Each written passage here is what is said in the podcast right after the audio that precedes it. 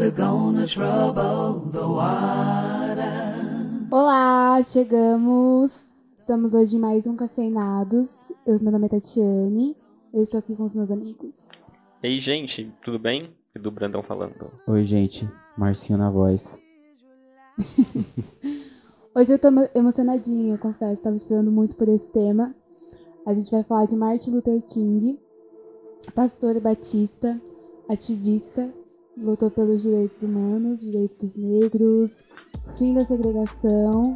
Famoso o mão da porra, hein? Famoso o mão da porra. Desculpa falar a palavra, acho que não pode, né? Pode? Não pode. Então, né? Tudo bem. Nessa ocasião, é, passa. Passa, passa. Martin era bacharel em sociologia e doutor em teologia e sempre soube equilibrar, sabe, é, a questão da fé e a luta pelos direitos humanos, independente da religião, mas ele sempre usou e sempre disse que usou o amor cristão para essa luta, né, para não violência, a luta através do amor. Sim, sim. Inclusive é, é uma coisa muito interessante na, na carreira dele, na, na obra dele, no legado, que, enfim, ele não começou assim, é, paz e amor. Né? Não tô falando que ele saiu atacando fogo e brigando em todo mundo, mas ele começou se questionando Uhum. isso, né? Porque ele viveu na, na época lá da segregação racial nos Estados Unidos, então o bagulho era doido, infelizmente ainda é. E ele, no, no livro dele, na autobiografia, ele, assim, no começo do livro, em vários momentos ele fala como que eu poderia é, ser amoroso com alguém não violento, com alguém que me odeia.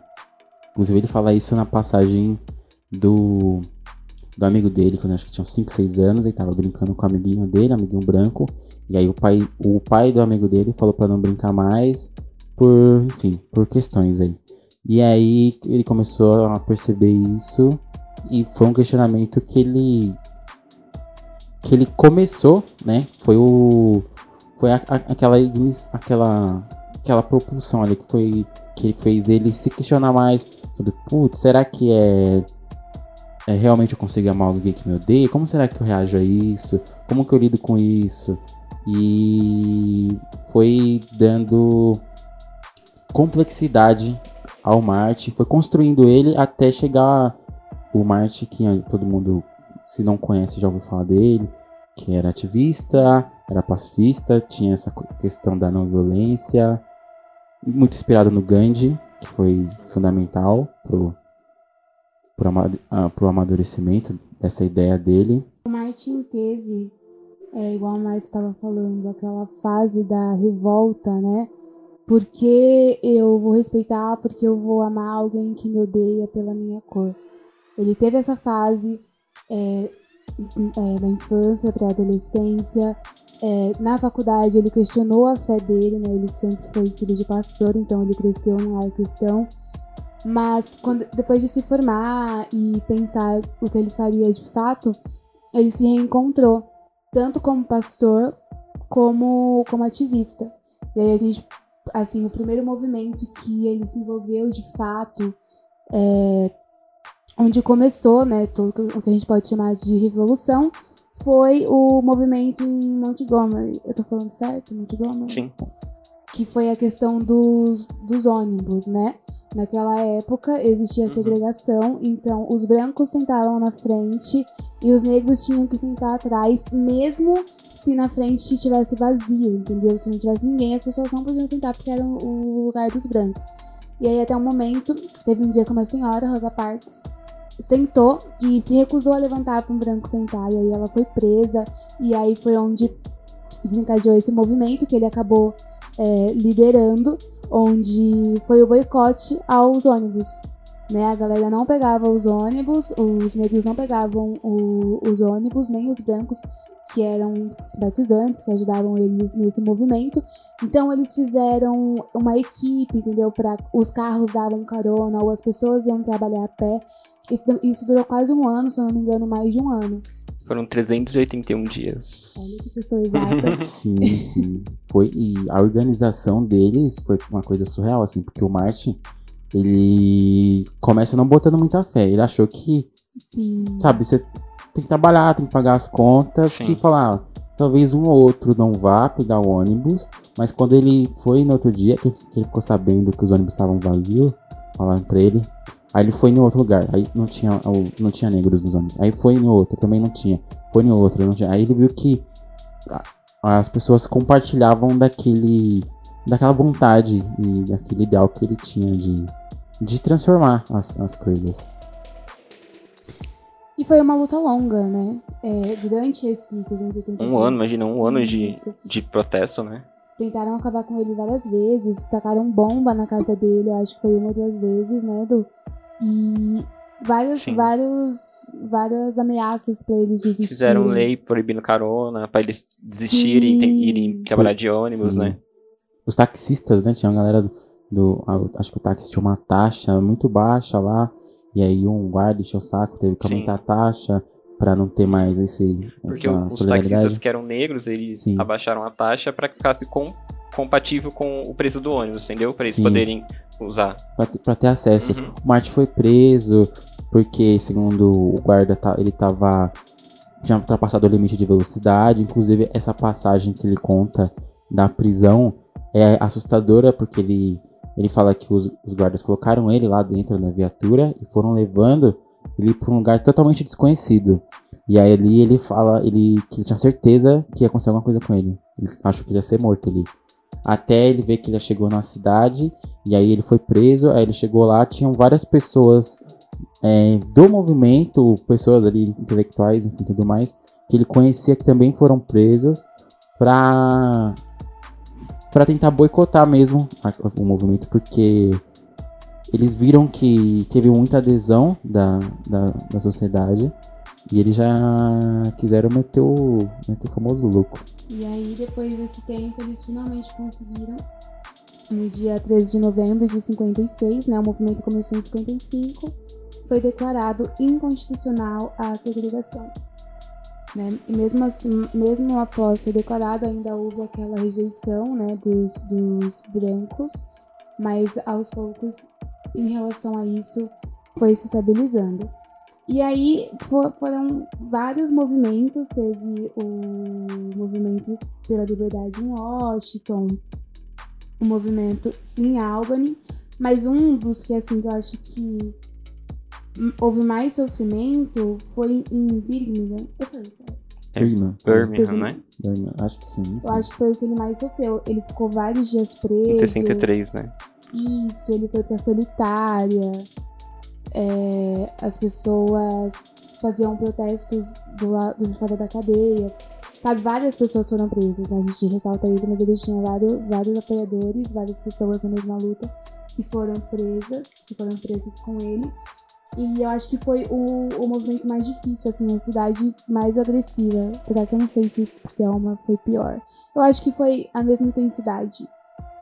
Mas em, em Birmingham, eu acho que houve um, um maior, porque ele recebeu uma carta de alguns reverendos, padres, bispos, contra ele, Uhum. sabe? Pelo, pelo Uhum. que ele estava Foi fazendo. parar até no jornal essas críticas dele, dos, dos reverendos, né? Sim, E assim, Os da cidade, né? Que foram contra ele, né? Exatamente. Quando você vê, você tá, por exemplo, ele era um pastor, ele era um reverendo, e vê as pró- os próprios outros reverendos fazendo isso, sabe?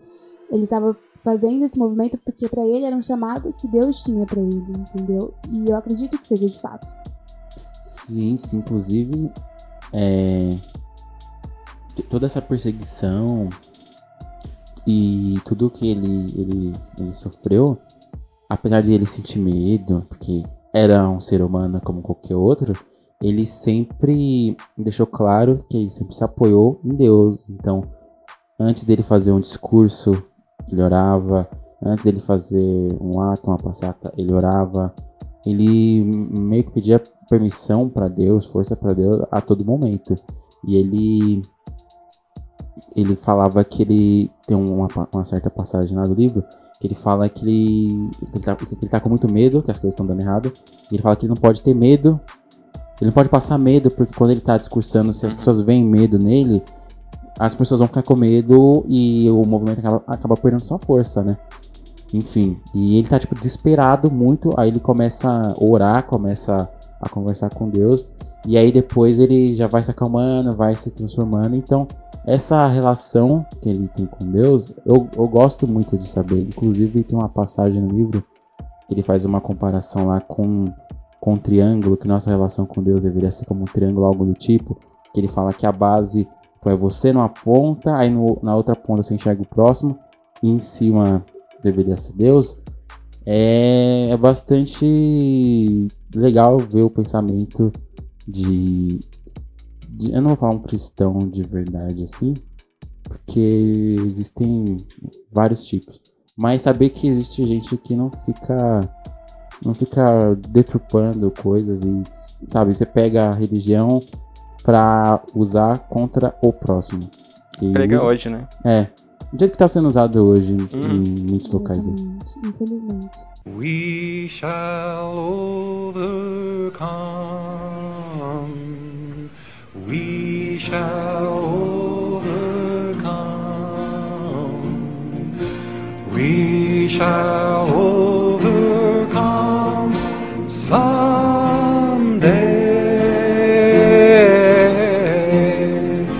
Oh, deep in my heart, I do.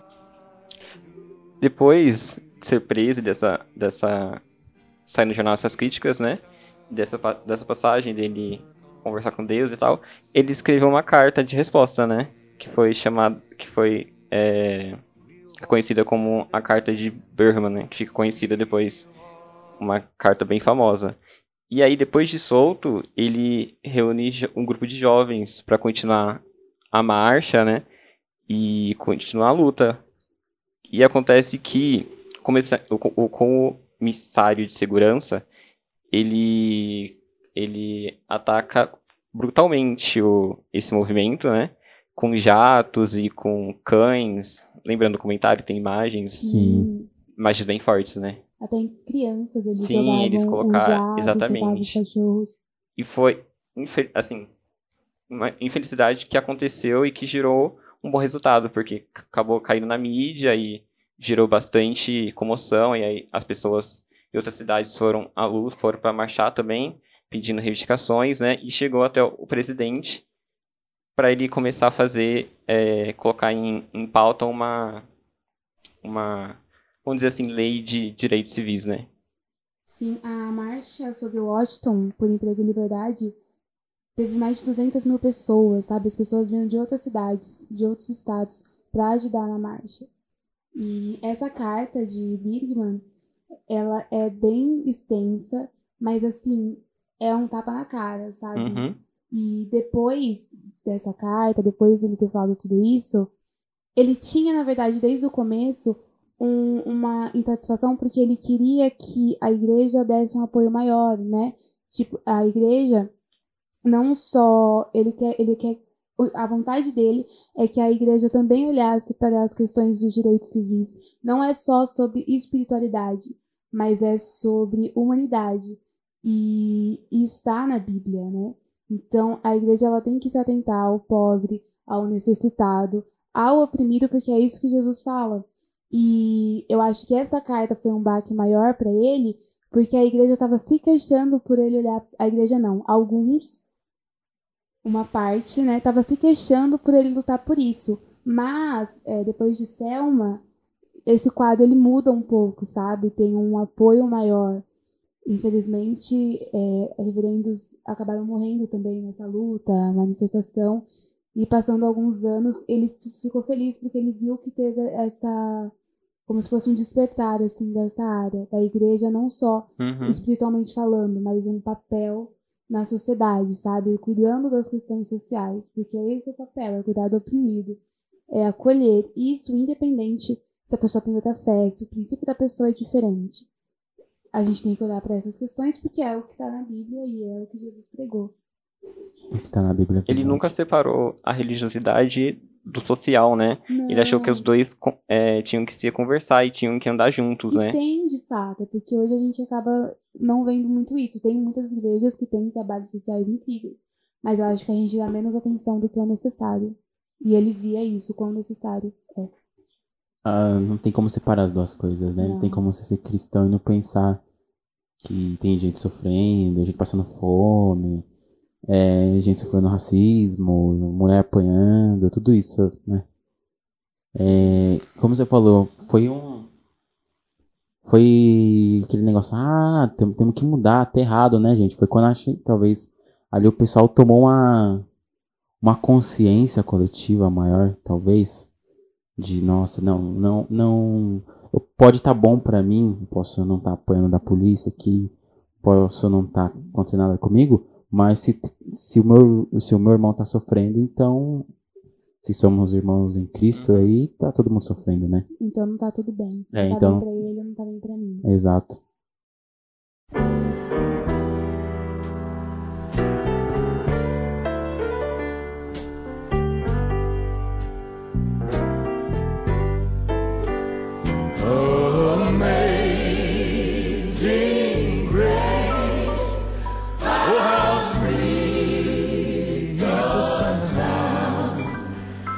Seguindo essa caminhada, ele ganhou o Prêmio Nobel da Paz. É, doou esse, esse dinheiro, esse prêmio, pra, pra essa causa também. E. Ele nunca quis se sentir maior que, o- que os irmãos deles, né? Então ele nunca quis riquezas, né? nunca quis. A causa dele sempre foi outra, né? Sempre foi os direitos humanos. Exatamente.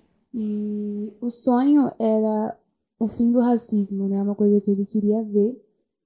Infelizmente, teve um avanço, isso é óbvio, mas a gente ainda vê muito.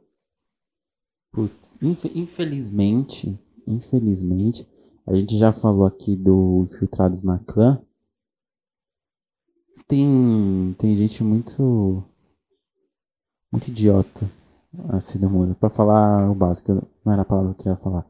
Mas porque parece que, assim, essa é uma impressão minha, tá gente? Eu vou ser um pouco pessimista aqui. Às vezes eu, eu sinto que, sei lá, vai passar 10, 20, 50, 100 anos e talvez esse, esse tipo de, de pensamento não, esse tipo de atitude, enfim, não acabe. Porque sempre vai ter um, um louco, uma, uma louca que vai compactuar com isso, sabe? Que vai ler, ah, então aconteceu isso. Não, acho que é isso aqui mesmo, acho que tá.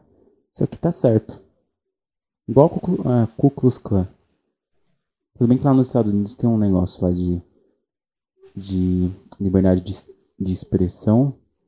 A Ku Klux Klan, sei lá, você pode fazer manifestação lá e é liberdade de expressão, né? Mas eu acho que esse tipo de, de movimento, de pensamento, não. Ele, ele meio que. a- Ele, ele continua vivente porque nascem pessoas, cada pessoa é de um jeito, a pessoa, sei lá, ela conhece, sei lá, por exemplo, a Ku Klan, fala, não, olha, não é que esses caras aqui tinham razão, não é que tem que fazer isso aqui mesmo. O pessoal compra o discurso, eu acho. Sim, é um dos. Assim, foram vários movimentos, né? Tem tema aqui para duas horas de podcast, mas um que eu acho que vale a pena ressaltar foi o movimento em Selma pela luta do, do direito ao voto. Se eu não me engano, a, os negros eram mais de 50% da população e só 2% era registrado para voto, porque o processo ele era extremamente burocrático, né? Haviam vários impedimentos, na Uhum. verdade, a intenção do governo do estado era que eles não conseguissem de fato esse voto, entendeu? E eles não, eles não votavam e acabavam sendo aí escravos, né? Essa é a palavra, dos governos que eram extremamente opressores. E aí o Martin chega em Selma com essa essa intenção do direito ao voto. Também foi um período um pouco extenso, não foi fácil. E também teve muita agressividade, né? Eles apanhavam muito. É, teve, se eu não me engano, não lembro o nome da ponte que eles tentaram passar e eles não conseguiram, porque realmente a polícia bateu, tem, tem vídeos nos documentários aparece, né? Sim. A polícia batia, assustava os cachorros e Soltou gás, né? Isso. Enfim, se eu não me engano, teve pessoas que morreram. E foi bem difícil em Selma mesmo.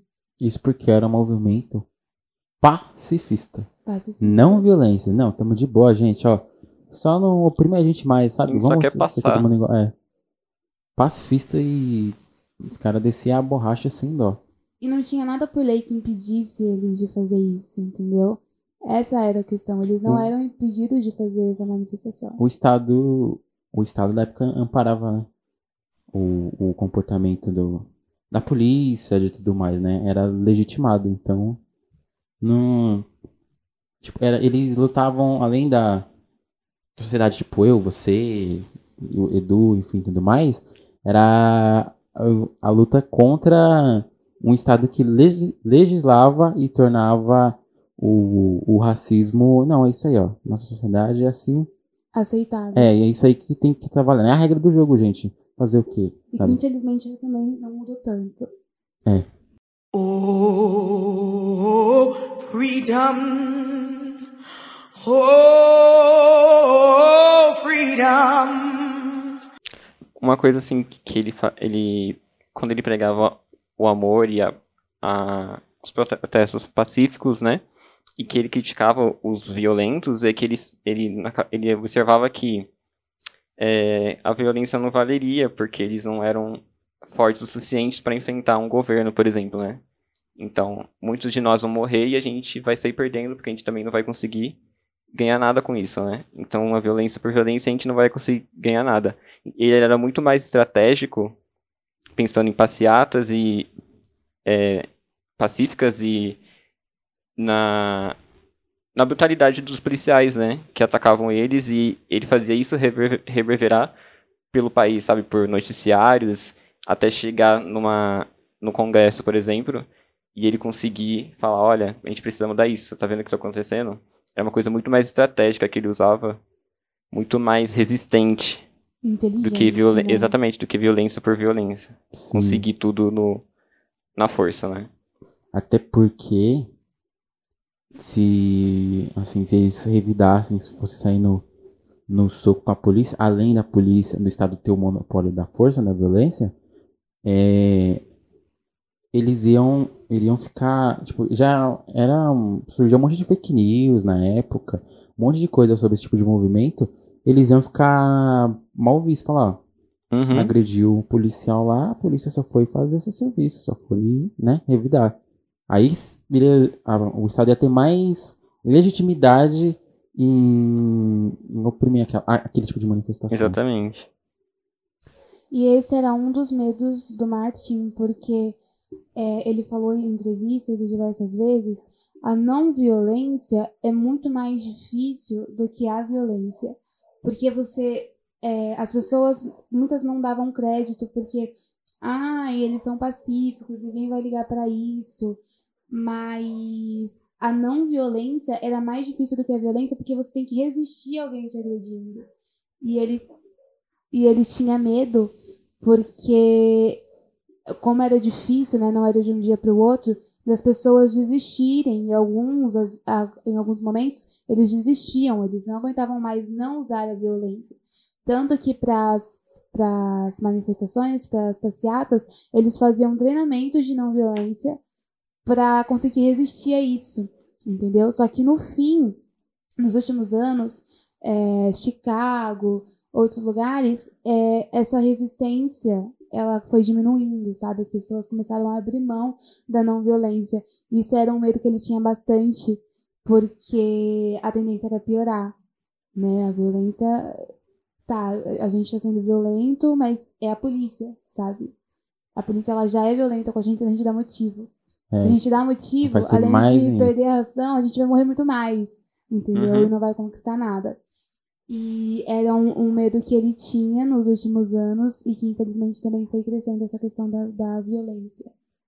As pessoas é, se sentiram. Porque você cansa, né? Você luta anos e anos de novo. Ele, ele falava que ele entendia as pessoas que não aguentavam, mas que era o único método eficaz. Eu concordo. E Sim, dá pra entender, até porque se você apanha todo dia, você sai na rua, a mesma pessoa te xinga, a mesma pessoa te bate, te maltrata e você não faz nada, você Uhum. fala, cara, por favor, cara, por favor, cara, por favor. Chega uma hora que ninguém tem sangue de barata, sabe? Você vai querer sair numa trocação justa ali num X1. E dá uma, até, até é compreensível isso, pro contexto da época, e você ficar levando a cacetada toda hora, não, não tem como. Inclusive era uma era um ponto que ele tinha de divergência com o Malcolm, não era? Que, Sim. Uhum. que o, o Malcolm criticava muito o Martin, que ele era muito pacifista e a violência que ele que eles estavam usando não era violência, era só uma reação à opressão que eles já sofriam, né? Eles não estão sendo violentos. Falar, ó, você tá. Olha como que você tá me tratando, você quer que eu, Sim. eu te dou flores? Não vai rolar. Ponto de vista diferente, né? É, inclusive, ah, ficou um, rolou uma, uma tensão entre eles num certo período e tudo Meio que uma mais. rivalidade, né? De Sim. pensamentos, né? Sim, Porque eram pessoas conhecidas e que discordavam, né? Então, mas no, o Malcolm foi assassinado antes do King Uhum. e mas nesse um pouco antes dele morrer, ele teve um encontro com a Coreta, a esposa do Martin, e ele queria um encontro com o King, sabe? Uhum. Pra ter essa conversa, ele tava é, flexível a esse pensamento, mas ele acabou sendo assassinado e acabou não acontecendo assim de fato. Só um adendo, que é aquele, aquele treinamento que você falou que teve, é, que o King, né, fazia esses treinamentos com o pessoal pra resistir pacificamente, ele exige até hoje, né? O pessoal nos Sim. protestos, né, eles fazem esse treinamento pra poder saber se sair certo quando são atacados, né? E é um treinamento que é bem interessante. Sim, inclusive tem um documentário que mostra esse treinamento e fala da não violência. Ele está disponível no Globoplay, se chama Movimento Negro dos Estados Unidos e a Não Violência. Fala do Martin, fala dessa época e desse movimento que existe até hoje, porque infelizmente a gente ainda vivencia esse Uhum. racismo hoje, a gente ainda viven- vivencia a, o movimento da polícia, né? Enfim, não generalizando. E eles mostram esse, esse treinamento, que também não é fácil. Tá disponível no Globoplay se vocês quiserem assistir. É, Uma, coi- uma coisa que eu lembrei agora do, do Malcolm X é que ele falou que entende também porque ele veio de um, de um bairro, de um- uma criação diferente, né? Muito mais rígida, muito mais sofrida. E eu, eu acho que o Martin Luther King ele só, quem, ele, fo, ele só foi quem ele foi porque ele, ele teve os pais que ele teve, sabe? sim, pais estudados, que tinham cumplicidade no amor e na crença, sabe? Eu acho que isso foi muito importante pra ele como formação como homem, né? Como fez toda a diferença, Aham. com certeza. É aquele, aquela história, né? Pessoas partem de locais diferentes, têm visões de mundo diferentes, e a forma que você vai se relacionando com o mundo, as pessoas que você conhece, os livros que você lê, as suas experiências, seja ela tipo uma relação amorosa, uma relação de amigos, tudo Exatamente. isso vai te moldando, né? Uhum. Seus traumas também te moldam, suas conquistas te moldam. Então, por isso que eu, eu não condeno o Malcolm X. Quer dizer, quem seria eu pra falar alguma coisa, né? Primeiramente. Mas dá, dá pra entender por que, eu, por que ele pensava assim. Sabe? Sim. Nos últimos anos, é, o King, além de enfrentar essas questões com, com os movimentos, que ocupava muito, ele viajava muito, é, era cansativo, fora as várias vezes que ele era preso, ele se ocupava muito porque ele não era o pai presente que ele queria ser, né? Ele teve quatro filhos, mas teve uma esposa que apoiou ele o tempo inteiro, e ela acabava ocupando esse espaço também, né? Ele não ficava sempre em casa. Então era uma culpa que ele tinha, era uma tristeza que ele tinha. E, e nos últimos anos ele acabou ficando muito deprimido, né? Isso a gente vê os amigos dele falando no- nos documentários. Ele estava muito triste porque ele queria que as coisas acontecessem, ele queria ver as coisas acontecendo. E cada quando cada dia que passava ele sofria mais ameaça, mais atentado. Então ele teve um final mais cansativo. Uma coisa importante de falar também é sobre a Coreta, né? Que foi. Ele foi, assim, quem foi, porque ele teve um apoio de uma esposa muito ativa e muito presente, que deu muito suporte pra ele, né? E ele reconhecia isso. Exatamente, então é muito interessante você falar sobre ela também e enaltecer que ela também teve grande importância nessa história, né? Ela sempre estava junto, no- sempre que possível, nos, nos protestos, onde ele ia, Uhum. ela estava também. Também era ativa, assim, nessas questões de Sim, direitos, ele né? fala que eles conversavam muito, eles antes de tomar decisões, eles entravam em concordância. Ela era tanto ativa nesse, nessa luta quanto ele. Eu acho que isso fez toda a diferença também. Com certeza. Deu um- suporte pra ele, né? Acho que deu ali uma, uma base, a família dele, os pais dele, a esposa, os filhos, enfim.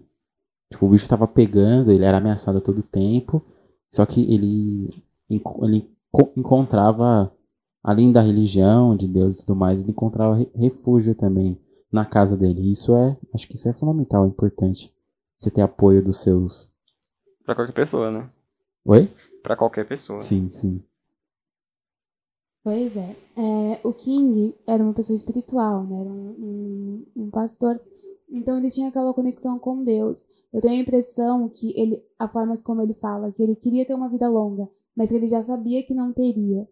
Né? Quando o presidente foi, o, o presidente Kennedy foi assassinado, ele falou para Coreta que ele morreria daquela forma. E realmente aconteceu. Foi no dia 4 de abril de 1968. Ele foi assassinado em um hotel em Memphis. E, mas antes disso, ele fez um discurso muito encorajador. O discurso, eu assisti algumas vezes, parece mesmo uma despedida, sabe? Ele tava meio atônito, ele sabia que, tipo, estavam tentando matar ele de, de toda forma. E ele fez um último discurso, ele sempre falou que tinha um sonho e que queria chegar no topo da montanha. E- Esse é o discurso I Have a Dream? Eu tenho um sonho? Ou é. não, Não, é o outro, é o último. é o último último dele, né? Isso, que ele tá último, tenso. último. Isso, ele Isso. tá Ah, tá. muito tenso. I Have a vê- Dream é na campanha de Washington. da marcha de Washington. E ele fala que ele subiu no topo da montanha. E quando ele termina esse discurso, ele, ele até perde as forças, assim, ele cai pra trás, os Uhum. amigos dele sentam ele na cadeira. E ali, é, nos documentários, eles falam que ele estava muito feliz aquele dia, sabe? Mesmo com fora o medo, as ameaças, ele estava brincalhão depois daquele discurso. E ele levou um tiro ali e morreu. Sim, no comentário fala e mostra o quanto ele tava tenso e, enfim, depois que ele faz o, o discurso, ele acho que ele sentiu, ele sentiu meio que uma sensação de missão cumprida, pelo menos é o que passa no Sim, documentário. tá. Fala, transmiti minha mensagem, deixei meu legado, sabe? Pelo menos é o que parece. Eu acho que ele era muito. Ele sabia muito qual era o papel dele na sociedade, né?